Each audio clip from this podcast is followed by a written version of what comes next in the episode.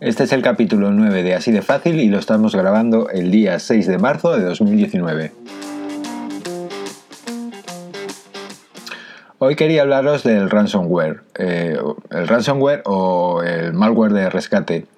Eh, este restringe el acceso a tu sistema y o encripta nuestros archivos y exige el pago de un rescate para eliminar la restricción. En 1989, el malware conocido como PC Cyborg es el primer ransomware conocido. En mayo de 2005 aparece el ransomware enfocado a la extorsión, a mediados de 2006, gusanos como GPCode, eh, Croten, eh, CryptZip y MailChimp eh, empiezan a utilizar esquemas de cifrados RSA, que son algoritmos de cifrado asimétrico o de clave pública, más complejos, incrementando el tamaño de las claves del cifrado. En 2011 aparece un gusano ransomware que imita el aviso de activación de productos de Windows. En 2013 entra en escena un gusano basado en un exploit, eh, en el exploit kit de EK e y un específico para macOS. CryptoLocker consigue recaudar alrededor de 5 eh, millones de dólares en los últimos cuatro meses del año. A partir de 2015, más variantes causan mayores daños en múltiples plataformas. Eh, ¿Cómo funcionan este tipo de ataques? un ataque de ransomware se despliega normalmente mediante un adjunto en un correo electrónico, que puede ser un ejecutable, un archivo o una imagen. Una vez se abre el adjunto, el malware se despliega en el sistema del usuario. Los cibercriminales también pueden ocultar el malware en páginas web, infectando los dispositivos de los visitantes de estas páginas sin su, eh, conocimiento. La infección eh, no es evidente de inmediato para el usuario. El malware opera sigilosamente en segundo plano hasta que, hasta que se despliega un sistema o mecanismo de bloqueo de datos, Después aparece una ventana de diálogo que informa al usuario de que sus datos se han bloqueado y solicita eh, un rescate para desbloquearlo. Entonces ya demasiado tarde para salvar los datos mediante medidas de seguridad. Si hablamos de quién son las víctimas de este tipo de ataques, cualquier usuario o empresa puede ser víctima del ransomware. Los cibercriminales no son selectivos y a menudo buscan infectar al mayor número de usuarios para obtener el mayor ingreso posible. En cuanto a empresas, podemos eh, decir que eh, estos ataques están creciendo de una forma alarmante y el motivo es que los cibercriminales saben que las organizaciones tienen más posibilidades de pagar eh, debido a que los datos afectados suelen ser más sensibles y vitales para su continuidad. Además, puede que a veces sea más caro restaurar los datos mediante copias de seguridad que pagando el rescate. Si hablamos de tipos de ransomware, eh, tendremos los siguientes.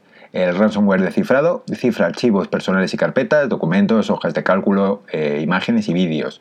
Los archivos originales se borran una vez cifrados y los usuarios normalmente se encuentran con un archivo de texto con las instrucciones para realizar el pago en la misma carpeta eh, que los nuevos archivos inaccesibles.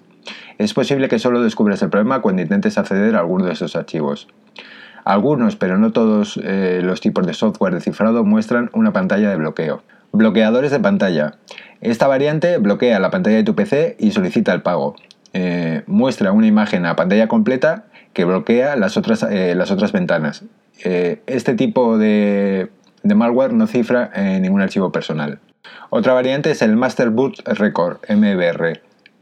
El Master Boot Record es la parte del disco duro del PC que permite iniciar el sistema operativo.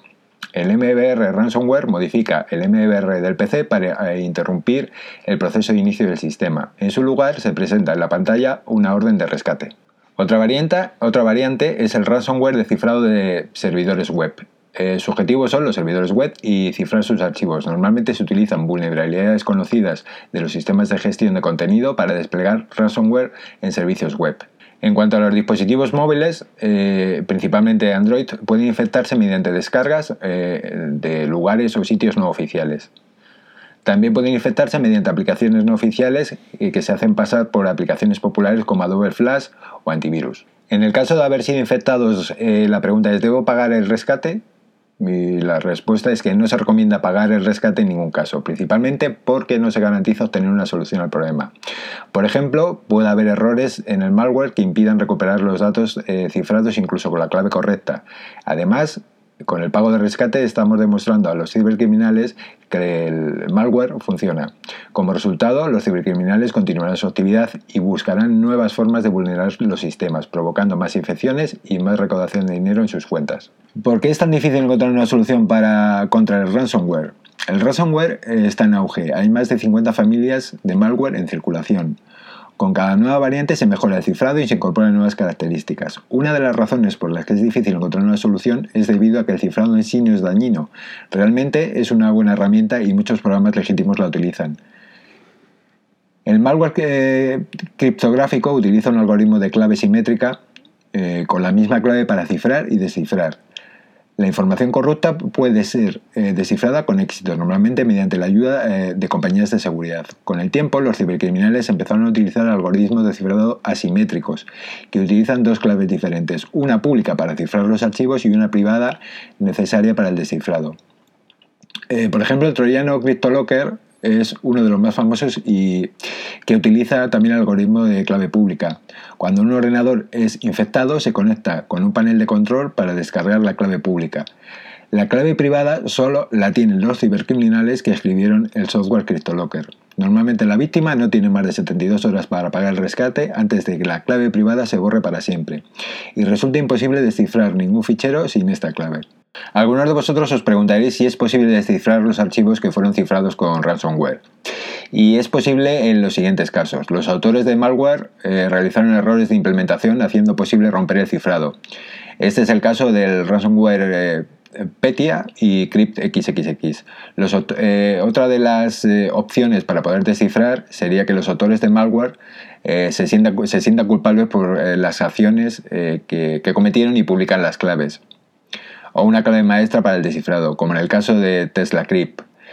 Eh, otra de ellas sería que la policía captura servidores con claves y las comparten. Un ejemplo es CoinVault. A veces eh, pagar el rescate también funciona, pero no existe garantía de que realizar el pago permita descifrar tus archivos. Además, con esta acción estás apoyando el modelo de negocio de los criminales y en consecuencia estás cooperando para que más gente eh, se esté infectando con el ransomware. Hoy quería hablaros del proyecto No More Ransom eh, este, este, proyecto eh, une a las fuerzas y cuerpos de seguridad eh, y las compañías tecnológicas para interrumpir las operaciones de los cibercriminales que hacen uso del ransomware.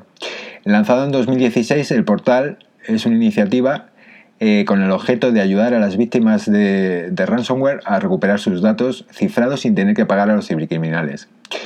En su página tienen multitud de herramientas para este tipo de ataques. El proyecto también se dirige a educar a los usuarios sobre cómo funciona el ransomware e informar sobre qué contramedidas se pueden tomar para prevenir eficazmente una, infección. Algunas medidas que podemos eh, tomar para evitar un ataque de este tipo es eh, copia de seguridad, copia de seguridad, copia de seguridad. Contar con un sistema de recuperación de datos impedirá que una infección de ransomware pueda destruir tus datos para siempre.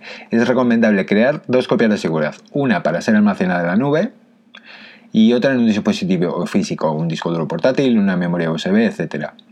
Eh, estos últimos se desconectarán eh, de tu ordenador cuando hayas realizado la copia.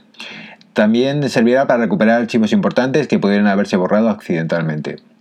Eh, usar un buen antivirus para, para proteger tu sistema de este tipo de ataques. mantener el software de tu PC actualizado. Eh, una cosa muy importante es no fiarse de nadie, es literal además. Eh, cualquier cuenta puede estar comprometida y enlaces maliciosos pueden ser enviados desde cuentas en redes sociales de amigos, compañeros o desde juegos online. Nunca abras archivos adjuntos desde email eh, de alguien que no conozcas. Los cibercriminales a menudo distribuyen correos electrónicos falsos para simular ser notificaciones legítimas remitidas desde servicios de almacenamiento de la nube, bancos, policía eh, agencias de recaudación de impuestos que incitan a pulsar enlaces maliciosos para instalar el malware en tu PC. Esto se conoce como phishing. Otra cosa muy importante que deberías hacer es activar la opción de mostrar las extensiones de los archivos en el menú de configuración de tu equipo. Esto hará mucho más, mucho más fácil detectar archivos potencialmente maliciosos. Mantente alejado de extensiones como eh, .exe, .vbs y scr. Los estafadores eh, pueden usar varias extensiones para camuflar un fichero malicioso como un vídeo, una foto o un documento. Eh, un ejemplo sería chicascalientes.avi.exe o doc.exe. SCR. Si descubres algún proceso sospechoso en tu ordenador, desconéctalo inmediatamente de Internet y de otras conexiones en red, como la wifi de tu casa. Como os comentaba antes, en las notas del programa eh, os dejamos los enlaces al proyecto eh, No More Ransom y a otras páginas web eh, para que podáis ampliar información acerca de este tipo de malware. como siempre, agradeceros que nos escuchéis y os esperamos en el próximo capítulo de Así de Fácil. Muchas gracias y un saludo.